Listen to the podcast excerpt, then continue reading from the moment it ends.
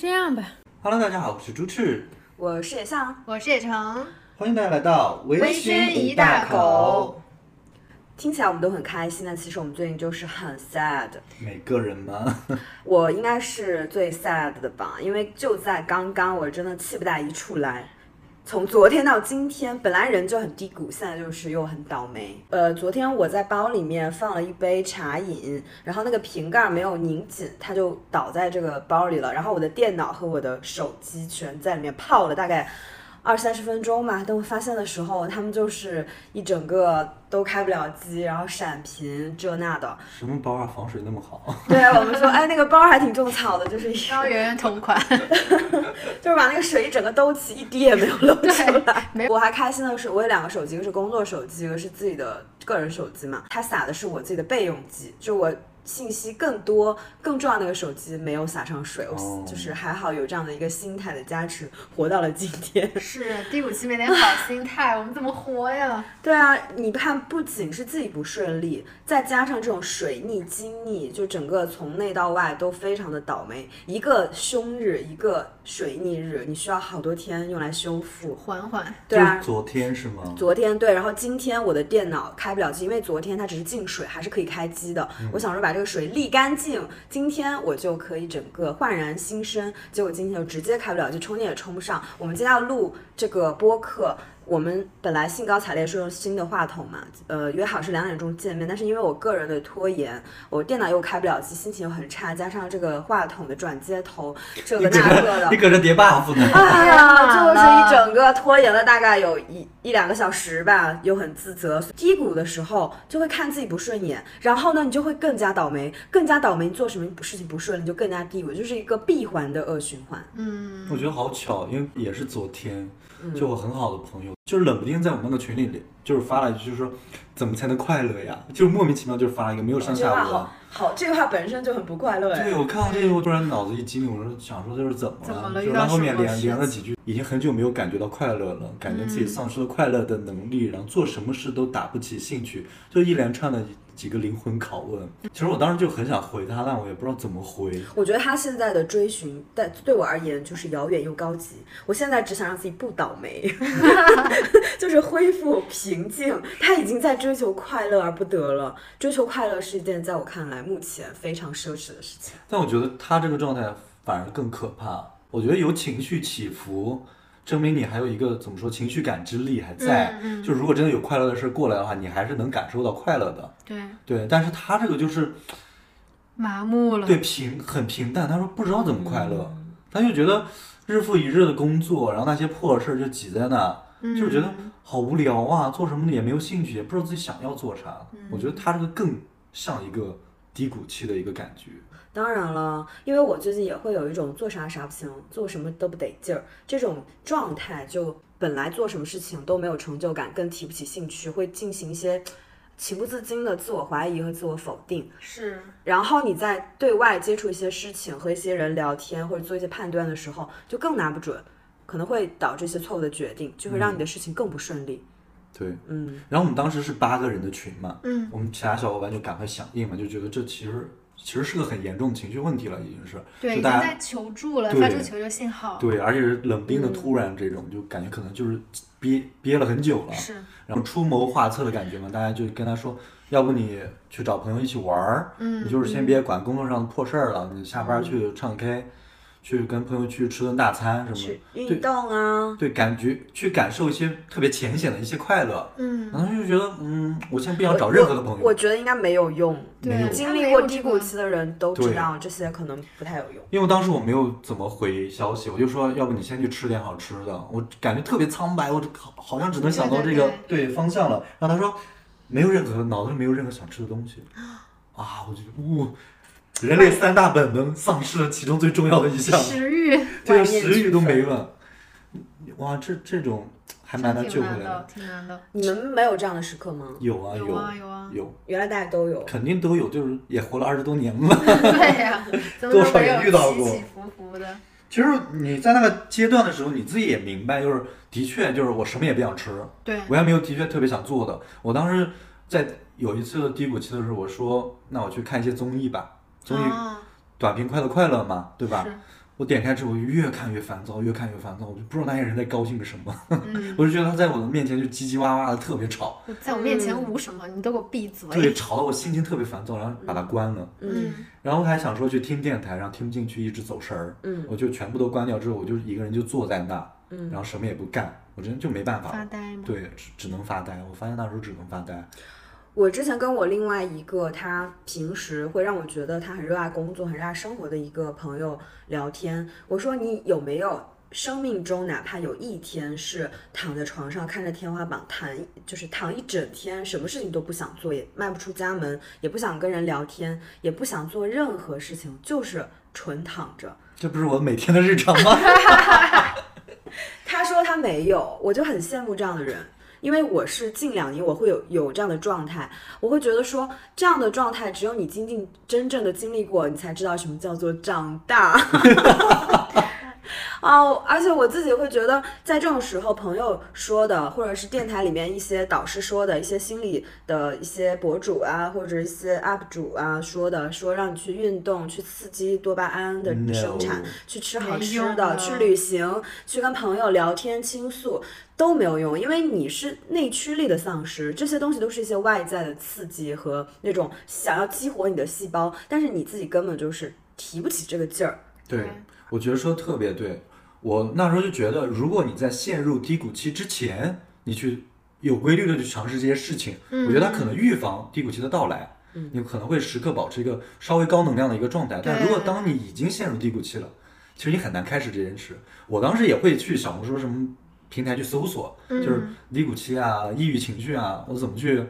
治愈它？能怎么靠自己治愈它？上面说去旅行啊，你换个环境，你去散散心，你就是 gap 一下，你就是去找周末的时候去找朋友玩儿。嗯，就是他说的那些方法论，我本身压根儿，我可能我会觉得你做了可真的去做，也许有用，但我就是不想做。那如果有朋友拉着你强行去旅行呢？我会非常抵触，但如果我真的被拉动了去了，就可能是另外一个感受。对，但是因为你但也是两极化的，我不一定。就是如果旅游体验不好，我那个心情就是他这个能量还是救不回来我，啊我只会就是觉得这还是一个消耗能量的你你会觉得这个行动事情更更讨厌，就是果然没用，还让我这么累。对，但如果是真的就是那种特别 close，然后特别照顾你情绪的人，我觉得肯定会有正向的帮助。你、嗯，因为低谷期其实是一个非常个人的事情，如果有外界的能量就是插足进来，那一定会产生一些影响跟改变的，这个就是不能否认。我是觉得，如果在低谷的时候被朋友很好的朋友强行拉着去做一些呃积极的事情，比如说旅行啊，出去呃玩一天啊，或者是去接触一些新的项目，什么滑雪啊、路冲板啊这些，他就会有有两个方向的反应，一个就是像你刚刚说的，出去了之后回来累得要死，但是一点屁用都没有，就觉得还还觉得啊天呐，下次再叫我死都不会出去了。然后第二个反应可能就是，确实你在一些呃新的世界、新的风景、新的这种话语的沟通里面会得到一些能量，你就会振作、会振奋，然后回来之后可能会用一些新的视角去看待自己之前抽离的那个问题，就是这个过程是一个抽离的过程，sometimes 可能是会有帮助的，但是我个人感觉就是这种帮助也是非常转瞬即逝的，就是你当下觉得啊我要打起精神，我确实不应该再这样。就是萎靡不振，但是你回来过几天，你会回到你的低谷的正对他一走就不行了。对，是我低谷其实说，其实有非常懂我的朋友，就也是阿 E 双休的朋友，嗯就是他来找我，就是说我们今天没有不安排任何项目，但我就是想找你，你就坐在你家，我打我的游戏，你看你的书，你我们互不打扰，但是在一个空间里，对。我觉得这个是我觉得 OK 的，还是舒服的。因为这个可能对你来说是管用的。对，嗯，我觉得每个人找到自己在低谷期可以让自己舒适的一种方式就会很好，但是有的人找不到，他就会很痛苦。我还真的去了北医三院，挂了一个专家号。当时就是也，嗯、每天晚上就是没有办法控制自己就会哭，我哎我自己也不知道是为什么。然后我就去看医生。我还对我们来说，我们会想象专家号或者是一个四五十岁的男人，一个很有权威的医生，他应该会给你一些。他提了以后，你立马可以做到，而且是有效的一些方式。对对对对。但是我发现，真的就是这种期待就不要有。因为他我不知道他的一个治疗方案是什么，他就会觉得，哎，你就是一个年轻的小女孩，你要么就是失恋，要么就是考得不好，要么就是最近没有怎么这不专业玩儿。吗？这不对专业了，你这确定你专专业业号吗？所以说，就有很多水的那种人，大家要是去看的话，要鉴别。然后我觉得他提的这些方案，他还说啊，马上就暑假了，要不你叫你的好朋友来陪你玩儿。但我好朋友确实那个暑假有陪我来玩儿，因为我就真的是绷不住，就跟他说我的状态很不好。嗯我们就租了一个 Airbnb 在那个雍和宫附近，嗯他就去看 live，然后我在家里面等他，我们就一起吃好吃的什么。但我发现确实，当有人陪伴你的时候，可能是有点用的，因为你的注意力抽离出来，你要跟另外一个人相处。嗯，但是你跟自己再回到跟自己相处状态的时候，就又不行了，没有那么有用。是。他就是很很及时的、很即时的一个快乐所以低谷它就是一个人的旅途，课题，嗯是它很难跟外界的人发生交互之后，真的能够非常有用。我觉得，除非这个人真的是长久的一个陪伴，就一直等到把你拉出来再说 你的，救很难。赎我没有遇，到过，我觉得这很难。遇到你的救赎。这也太命定之中的这种救赎，这也太可遇不可求吧。所以我觉得就是一些营销号啊，一些博主上面说的什么，你的那些就大家不要被误导，就是说什么低谷期一定要找一自己新找到新的兴趣爱好，你我觉得不是叫误导吧，因为这对有一些人是有用的，只是说还没那它么没那么持久的有用，嗯它可能会比较浅表的一些用处。我们今天探讨的是说，那低谷期的时候做这些东西为什么不能长久的有用？我觉得它就是一个预期问题，就像野城，他就挂了个专业号，他会有一个预期，就是说你能帮我解决这个事情，我就听从你的建议的话。但是你真的践行了之后，发现不行，我觉得这个预期的下降会导致你的低谷期更延长，你对就觉得连这个我都解决不了了，对对别人的建议我都不行了，我是不是更严重了？会导致你对别的尝试也会失去一些信任。对，那我们在讨论真正的解法之前，我们可不可以先聊一聊？也是我自己很想知道，我们为什么会不高兴？就像你朋友说的，咱们为什么会不快乐呀？首先大环境有问题，嗯目前大环境就是有问题，因为你看近两年关于心理、关于情绪的一些话题，会比前几年高涨很多。对，就大家都开始关注这些问题了。你像我们之前做的一些发疯系列，大家都很喜欢，为什么？大家需要发疯，发疯就大家需要一个情绪的宣泄口，宣泄口了，就自己的情绪已经饱满到会伤害自己了。嗯，媒体环境很发达，大家会很快速、很没有障碍的看到到别人的生活，但这些别人的生活都是别人精修之后筛选出来的。嗯，就你永远只能看到别人很好、很很优秀的那一面。你像我跟朋友讨论，我们天天打开小红书就会容貌焦虑。为什么小红书上说怎么帅哥美女那么多啊对？啊，现实怎么没看到啊？这就没看到这些人怎么会长那么好看？好像全世界都是帅哥，怎么就缺我一个是吗？呃，非常负面的一个情绪影响。但如果你真的投入到真实生活去看的话，那些人第一，他们动态起来，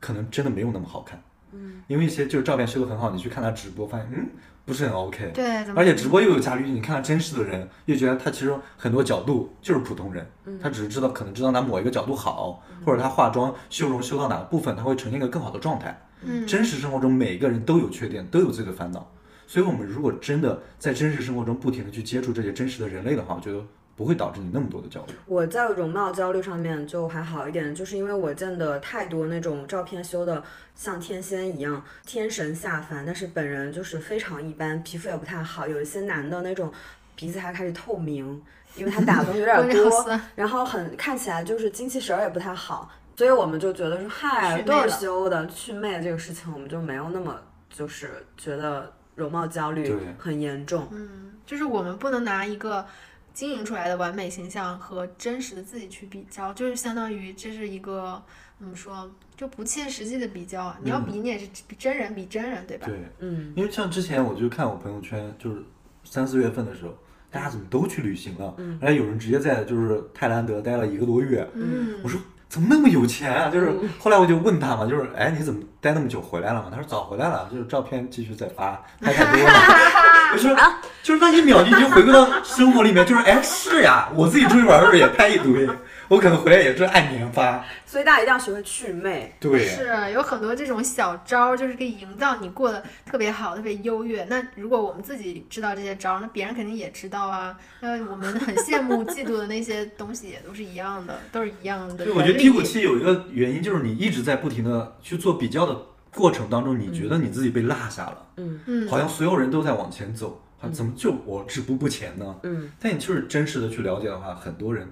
其实跟你的步调是一致的，嗯他只是在社交媒体、社交网络上去表现一个自己还不错的一个状态。嗯，嗯，就大家不要过多的把自己的注意力放在别人的很很高光、很光鲜的那个部分，对，然后去放大、放大、放大，忘然后去记了。贬低自己，忘记对，忘记了自己的一些成绩，或者是有可能你在无意识当中也 show off 了一些让别人感到焦虑的东西。对呀啊，就比如说刚才你说的那个旅行回来之后要发很久的照片，我就是这样的人，但我觉你还得无心的你。还要修一两年前的图片，忘记修对的。对对我就会交叉发，就显得一个同时真的一一个季度去了好几个地方，其实都是以前的照片。因为旅行当中没有时间修，你回来才有时间修，然后你又觉得去了不发些照片挺可惜的，你发了，但是别人就以为你在那个地方待了一个月两个月。对，信息不对称带来的这种焦虑真的没必要。对，大家就不要 PUA 自己了。嗯，嗯，还有一种我觉得也是心态上，就是如果说我们看到别人的生活是真的很美好，可能是他自己经营，也可能是他真实的，但不代表说他的生活好，我就要跟我的生活就要贬低我自己的生活。是我可以去想说，哎，我看到他这样的生活，是如果说哪一个，嗯，哪一条动态引起了我的这种很羡慕、很想要去体验的心情，说明我自己是会喜欢这样的氛围，是会喜欢这样的环境。那其实也是了解我自己的。如果说我把注意力放在帮助我了解自己更喜欢什么上，就不会说纯粹去羡慕他。我觉得如果你已经感受到你不快乐，你也可以学他们的方法，你去收集能量。对，还有一个我想说的，人要调整一下自己的心态，因为有的时候你嫉妒别人过得很好，嗯，自己过得不太好的时候，你要明白一点，就是人各有命，可能人家就真的出生在罗马。这个这个你让我听着，我觉得我更要低骨气听了以。后，我觉得，嗯，我我这辈子做点什么可以让我下辈子那个积德积多一点？因为我有的时候我的朋友圈会出现那样的人，他以前就是晒包嘛，是不是晒车什么的？人家现在就是晒那个珠宝，那个珠宝它已经贵到你根本就是一辈子都赚不到一颗那个石头的钱，这有什么好比的呀？哦，你朋友圈有这样的人啊？有啊，我要低骨气了。我朋友圈还没有这样的人。很多时候还有，因为我们很多焦虑嘛，不只有容貌焦虑、财富焦虑，甚至还有学历焦虑、才华焦虑。为什么人家唱歌那么好听？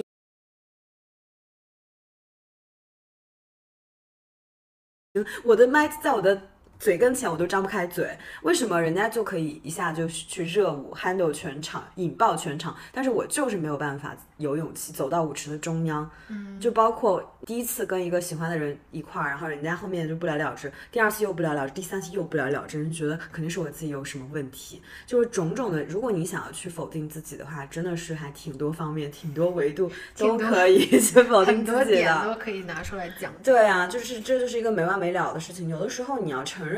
自己确实不行，有些 我就这样我觉得这个心态能救自己。我不行哎，我真的没办法是这个心态。你就比如说，我有一个摄影师朋友，他因为最近跟他另外一个摄影师朋友一起嘛，想做事情，但是后来因为他们意见不合，他们就分开了。分开了呢，他就跟我讲了一个他非常 care 的点，他说那个朋友以前是他的摄影的粉丝。就是在他的微博或者是在他的一些其他的哦平台去追捧他的，结结果现在感觉好像超过他对方现在就成长的非常快，嗯、也拍了很多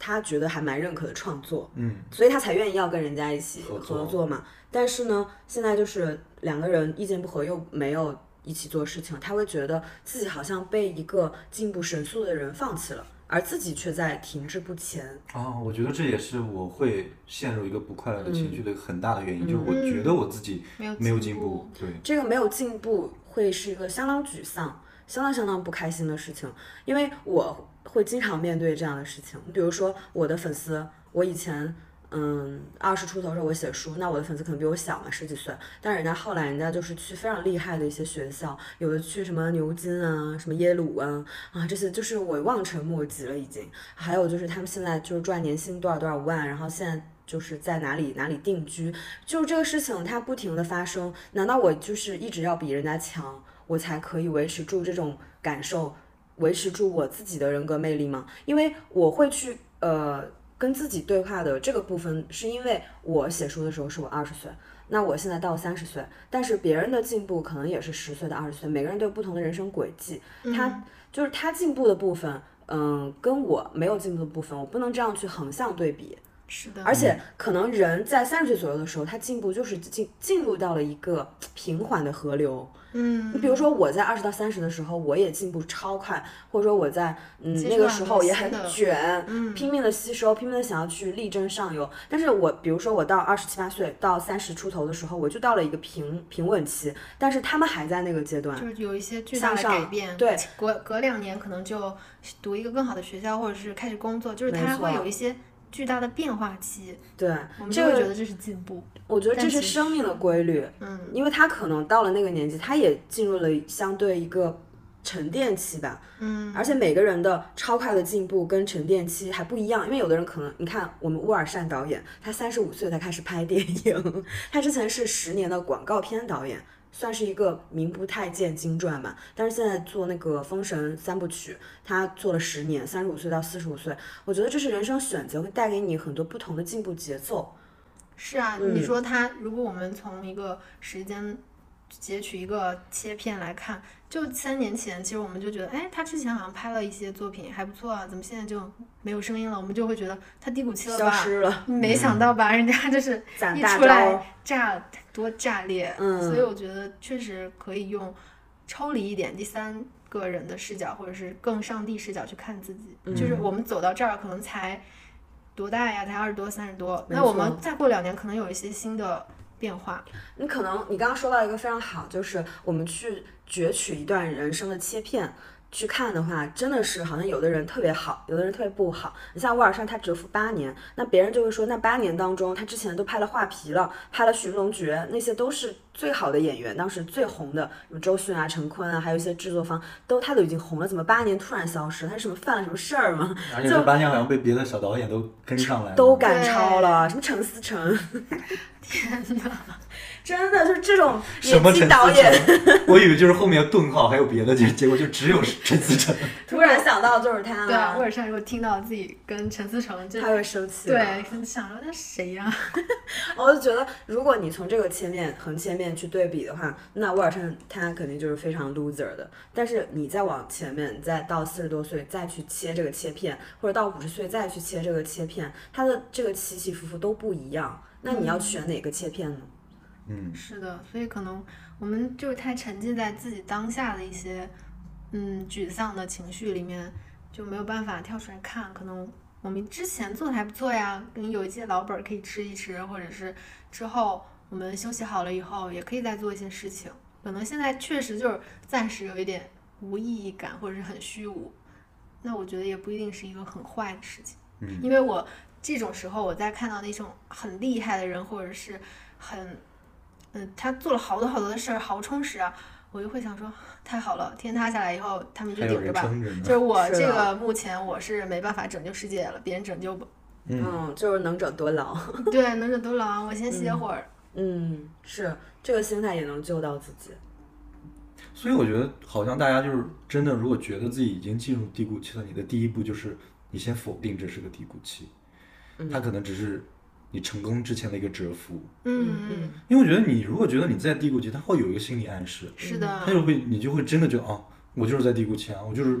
就是该心情不好啊，我就是该做什么都不顺呀、但可能不一定你真的是在低谷期，你可能是被自己的心理暗示给压下去了。对，这这就好像我们一直在往前冲冲冲，要去冲锋陷阵，要去打仗，每个人手里都有武器。之前你很卷、很努力、奋力向上的时候，你手里就又有步枪，又有那个什么手枪，然后还有炮，你往前冲冲，一心想把前面的那个敌人扫平。你也不管脚下踩的是草地还是泥沼，你也不管自己的队友在哪儿，反正听不见听不见。然后这个蛰这个蛰伏期，我们现在不叫低谷期，蛰伏期就是你突然觉得喂好渴呀，有点累了，你就去到一个相对安全的一个小战壕或者一个小山兜兜小小山堆儿，你就躲在后面，你先歇会儿。就旁边的子弹飞来飞去，飞来飞去，你突然看到了这些东西，它也打不着你，伤不着你，你就先歇会儿。我觉得这个时候可以去躲一阵儿啊，或者说去等一等你的血包送上来。你好 man，我们举的例子都在打仗，枪林弹雨。前世可能我是喜欢战场，我超爱战场。将军 我。的妈呀！对，我觉得你在躲避的这个途中，你就尽量的，你先避免一些外在信息的摄入。嗯我觉得你摄入太多的外在信息，就像刚刚说的，你就是你在这个本身的一个瓶颈期、蛰伏期，你去看别人光鲜亮丽的那一面的时候，它会给你只会带来一些不好的影响。你这时候你就静下来，你可以去读书，可以去看一些老电影，你不一定非要去刷那些短视频平台啊，去刷一些别人的朋友圈。这就是我们在蛰伏。那蛰伏的时候，你就是可以做一些休养生息的，比如说你培养一些，因为你在蛰伏，意味着可能你现在做一些什么事情，它出不了很大的成果，或者是你做这个事情的反馈，嗯目前不是特别好，或者是短时间看不到。嗯，那你可以去做一些，嗯，可以看到即时反馈的事情，比如说像我们就是每天会运动一小会儿，或者是学着给自己做饭，就是这种是你只要投入了，你只要学了，你只要去做了，它立刻会呈呈现出一个结果。我觉得这种就多多少少可以让自己沉浸在一个，嗯，哎，我做的事情好像还都有回报的这种心情里边。嗯嗯，我就是会告诉自己这就是低谷期，而且我会用这个低谷期去，嗯、跟别人摆烂。就比如说，你最近怎么没有什么新的动作啊？你你最近怎么这么销声匿迹啊？你最近有什么新的计划？我说哎，没有没有没有，低谷。我觉得这是一个很好的、很好的屏蔽外界声音的一个理由。嗯，别人打听你的时候，你就可以不用跟他们有什么交代。你甚至可以在你的微信上写，嗯，也像（括号低谷闭关 ing），对，就大家就不不想就不敢跟你讲话了，多好呀！怎么就算你不低谷也这么标是吗？人家一看，哟，三年低谷还没出来呢。那就像我们这么说，那低谷期大家想看到什么呢？这都是我们要避免、想要屏蔽的事情，都是不想看到的。你这个问题问得很好，就是我们都说了一些没用的招，那什么是对自己有用的呢？嗯，但我我有一个很个人的，我自己觉得有用啊，嗯但我觉得可能没办法给所有人参考，因为我自己有一点点圣母心。嗯就我在虽然我自己很残破的时候，我也就想说，就是一个残破的我怎么拯救另一个残破的你呢？所以我在低谷期的时候，我有时候会发现一些事情对我有治愈作用，就是我去见另外一个也、也在低谷期的朋友，但我不是说我去嘲笑他啊，我是觉得我觉得看他难过，看他为了一件事情去困扰的时候，我我会心生一个我怎么帮他，心生爱怜。对我怎么去拯救他，嗯，本尼菩萨怎么帮你过一下河呢？对，我会有这种拯救欲，然后在拯救欲的过程中，我可能会去开导他，会帮他分析问题。我其实那时候会有一个态度，就是你不要觉得这是个事儿，这不是个事儿，这是可以跨过去的。这是当你过去的时候，你去回头看，它就是一个非常稀松平常的小事，它是一个日常的。在去开导他的过程中，我会自己说，哎，我都这么去说了，那是不是我自己的问题？它也是一个很稀松平常的小事儿。嗯，就有时候是也是在说给自己听。对就找到一个低谷期的盟友，这样大家可以互相的搭把手。对对因为低谷期我发现就是很大的一个问题，就是什么事情我都不想做，嗯但是去开导朋友或者拯救朋友，是做了一件事儿。对他是个内驱力。当我去看到他的时候，我的圣母心就泛滥了。我至少要帮助了他。对我要去救他，他他就是我想做的一件事儿。你在低谷期一定要抓住，就是任何你所有你想做的事儿。我觉得还是你能量比较高，你才会，因为低谷期能量很低，因为你会觉得帮人解决问题被需要，然后帮他解决是一种价值感的体现，你会觉得非常的享享受这种帮人解决问题的方式。嗯，但是有一些嗯这种高敏感的朋友听众，我觉得如果自己已经自身难保，这个时候可以尽量少跟更负能量的人去哦接触，可能会把你拉到更深的谷底。是，是。如果这不是你的内驱力的话，你还是离远一点可能。会被负能量吞噬。因为我是十一宫人，我就觉得我我的能量来源可能是对啊你十一宫跟别人的交互过程中迸发的能量。没错，嗯但是我刚刚说的那一点，就是如果你在低谷期，你如果找到任何你想做的事儿，你就去做，对，即使它是你之前认为无意义的事情。啊，我太同意了，因为我最近被治愈，并且我看了之后哭的一个 vlog，大家一定会想不到，他毫不煽情。他是吴磊去那个北疆骑行，那个赛里木湖，他一个人骑行了一整圈，两天一夜。我以为想不到会是什么陈汉典、黄渤的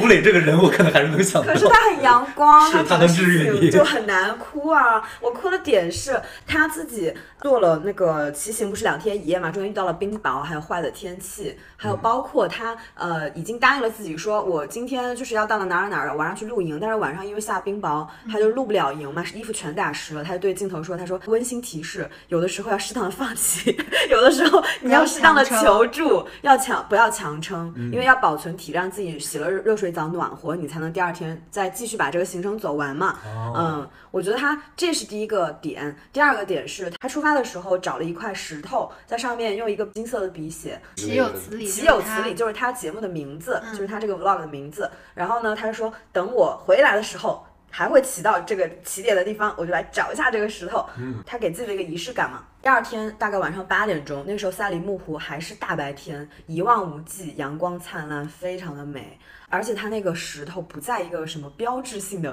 比如说路牌呀，或者是一个帐篷啊那旁边，他就是真的在路边。他找了大概三四次没找到。我想说这怎么找啊？这一望无际的石头，结果他后来找着了。还真找着了，这件事情治愈了你是吗？我继说呀，然后他找到了之后呢，这个时候，因为一般我们是做这个视频创作嘛，这个时候就要起音乐了，就要开始上价值了，升华了，对不对？但是他没有，他找到了之后呢，他就因为他很累嘛，起得气喘吁吁，他就坐下，他就拿那个石头，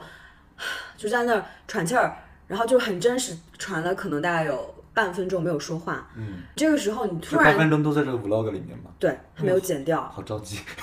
对，我也觉得，如果是我们自己剪，我们什么话口啊，还是停顿，都会剪掉。这个时候立马要接音乐，这个时候立马要开始有 VO 这些，他就说，哎，我也不知道这次旅行的意义是什么。他反正我就是觉得，我答应自己的事情我做做了。其实他整个过程他也没有想说让别人知道，当然他是。最后要拍成 vlog 的，对呀。但是我们就会有一个大概知道你表演人格，就是我们知道要拍什么，我就会不停的跟场外的人对话，跟镜头对话，或者是我知道这一段是要出去的，所以我会上价值，我会思考。但他这个时候就完全沉浸在自己和自己的相处，以及这一整片风景中只有自己一个人。我感动的点是，他不失信于自己。他其实是一个明星嘛，他从小那么小的时候开始拍戏，他已经算是演艺圈的顶流加老前辈了，对吗？他这么年轻，有那么多好的作品，又那么帅，对吧？那么多的追随者，那他会愿意在他的一年当中，三百六十五天当中拿出两天的时间去做一个这样看似没有意义的事情，因为他这个 vlog 他也没有冠名，也没有找赞助商，他就是一个很纯纯的 vlog，承诺了自己的事情，他就去做到，做完之后呢，他会。因为这种事情做到而骄傲，我觉得人对自己的肯定就是在这种一点一点的看似没有意义、无用的承诺当中，对，去累积、去建立的。他就是很简单的做一件让自己愉悦的事情，这种纯粹的信念感，我觉得是对自己来说非常重要的。嗯，所以说，像有一些人，我们就说，哎，突然感受不到快乐，或者是没有成就感，是不是就是因为太久，我们都是在做一些。身边的人认可，或者是要赚钱，或者是要社会社会倡导的一些指标，我要完成达到。所以呢，我们就有点忽略说我自己身体和大脑到底是什么东西让我真的很开心。可能这种低谷期、蛰伏期，就是给我们一段时间去探索一下，说你如果说没有外界的这些影响，你自己要做什么会让你自己很开心、很舒服。嗯，因为大脑已经被你规训的，好像就是我自己真正想做的事情不重要。好像就是我一直要去做，对我一直要去做被认可的新的东西、刺激的东西，它才是能够获得快乐的。你的大脑时间被规训时间长了，就是当你进入低谷期，它就会发现啊，我做什么都不快乐。啊，没错，我没有想做的事情。没错，没错，没错。而且你因为大脑已经习惯了这种要做社会认可的事情的这种规律，呃，它已经非常 get 到这种的体系。当你去做一个没有用的事情，比如说我今天晚上就去看一个。只有我喜欢那种，但是可能无法引起讨论度，也没有任何朋友可以 get 到那种老片子。嗯，但是你就会立刻告诉自己，哎，看它干啥？有什么用？有什么用呢？也输出不了什么东西。也输出不了东西。对，可能就不去看了。对，就在这种一次一次一次的对自己的失望中，失望了。因为你身体其实发出了信号说，其实我想看，你没有留出来时间去满足它。对，哇，这个点大家一定要非常重视。这是不是也是很多事业有成的老男人喜欢下了班以后坐在自己的车里，在那地下车库发呆？因为他一直扮演的一个社会角色，但是他自己是谁？他可能只有那个车里面 抽抽烟那半小时是他自己，是他自己啊。嗯，怪不得现有一些那种中年人、老年那老头儿就喜欢钓鱼，他钓鱼的时候就可以放空，就可以想很多自己跟自己思考啊啥的。嗯，确实我一直不知道钓鱼的乐趣是什么，就又晒又待 一天。那可能就是人家自己的嗯想要做的事儿。对对，所以在低谷期，如果你突然发现你今天就想躺床上发一天的呆，看看天花板看一天，就去做就好了。是，而且不要自责，说啊我又浪费了一天的时间，这天又报废了，不要去自责。对，这一天就是属于你的，它没有被浪费。我觉得少对自己说一些这种责备的话，也是一个很好的意识。嗯，不要说什么这一天又报废了，因为之前我的心理咨询师就把这个词给我拎出来，他说你为什么会用报废去形容你的一天呢？你今天一定就是跟朋友聊天了，或者说你今天一定是吃了什么好吃的，你今天一定跟你的猫会有一些互动，就是你总会有一些很好的事情。为什么你会用报废两个词？嗯所以大家不要总是把这个目光都聚焦在自己做的不如意的地方，或者是让自己很失望的这种情绪。哎，我怎么什么都不是？我怎么做什么都做不好？我怎么没有进步呢？不要对自己一直去说这种攻击性或者是指责的话，少说，他就不会有这种暗示。或者是你可以找一些其他的方式，比如说你加夸夸群，就是里面的人就是互相夸赞，可能你心里面一开始不认同，但是呢，你就是老听这种，就会把注意力从你自我责备转向说你要听别人说什么，它也是一个很好的，嗯，就至少可以阻止你老是骂自己、骂自己更狠的一个方式。嗯你都我有时候听什么？我就会听，我就会在 B 站听那种占卜，哎，它有好多主题，你们可以自己去搜，什么最近吃苹果最满意的一次，然后就是就这种，还有什么你在你在同性异性中的印象，我不知道它是引流还是为了正能量还是怎么样，它一般来说啊都不太会有。呃，一些骂人的、责备的一些信息，它都是在夸，就不管你选哪一张牌、哪一个图案、哪一个小物件儿，就是它最后都是夸你嗯，夸你这个好那个好，或者是给你一些希望，就是展望未来三个月有什么好事发生，你就听这种呗，你没事儿你就听，你总比听一些呃抖音神曲要好吧？嗯就是这这灌输给自己洗脑，但这个对我来说没有用，我会觉得它很泛泛。是很泛泛。我听到后面嗯也觉得很泛泛，但我就会觉得，嗯，听到有一些点，你觉得心情很好，说明这个点是你希望被认可的，或者是你很认可自己的一个部分，我觉得这也挺好的。我的话，我会去找特定的人去夸我。我认可的人，就为什么我跟九月的关系很好，因为所有人都好像不太理解，因为我跟他是完全不同的人，思维还是做事的风格，还是性格都完全不同。他是处女座，我是双子座，风象土象。我在很沮丧的时候，我就会跟他打电话。我我们其实就聊闲天儿，也不会说，哎呀，我今天心情不好，你说点让我开心的话，肯定不是这样子的。他也会讲他的烦恼，但是呢，我在聊天过程当中，他会给我的反馈，就比如说，天呐，宝贝，你真的是太精彩了！我每次心情不好，跟你只要讲到话，我就觉得你就是怎么会这么有趣？怎么会你的角度怎么会这么新奇？你怎么会这么有意思？你真的是跟所有人都不一样，怎么会这么有生命力？就是他夸的都是我喜欢听的。对，我觉得这些点就别人还夸不到点上，你就可以找一些能够夸到你的心尖尖上的一些人去多聊天，特别是在低谷的时候，你就觉得哇，真的是一剂强药。每个人的方式都不同，对对对但是你明白一个逻辑，就是我觉得我们刚刚分析的很好，就是你把你自己的灵魂当成一个爱人，嗯，对哦因为你在低谷期之外的时间，你永远在把你的精力跟专注力在花在别人身上，你的爱人就觉得该到时间陪我了。嗯，对，低谷期就是他在呼唤你，你该到时间陪我哦了。，make sense。对，这个时间你就把所有的专注力跟精力都回归到我们自己身上。你去，不管你去找人夸你还好，还是你去 B 站看一些视频去夸你还好，还是说你要一个人待着去做一些无意义的事儿，嗯它都是你陪伴你自己的一段时光。嗯，所以我们不要觉得低谷期好像就是一个全部都是一个坏事儿。没错。嗯，它就是到时间了，你该陪陪你自己了。嗯，我还有一个自己的感受，嗯，在低谷的时候要学习去给自己找一个榜样，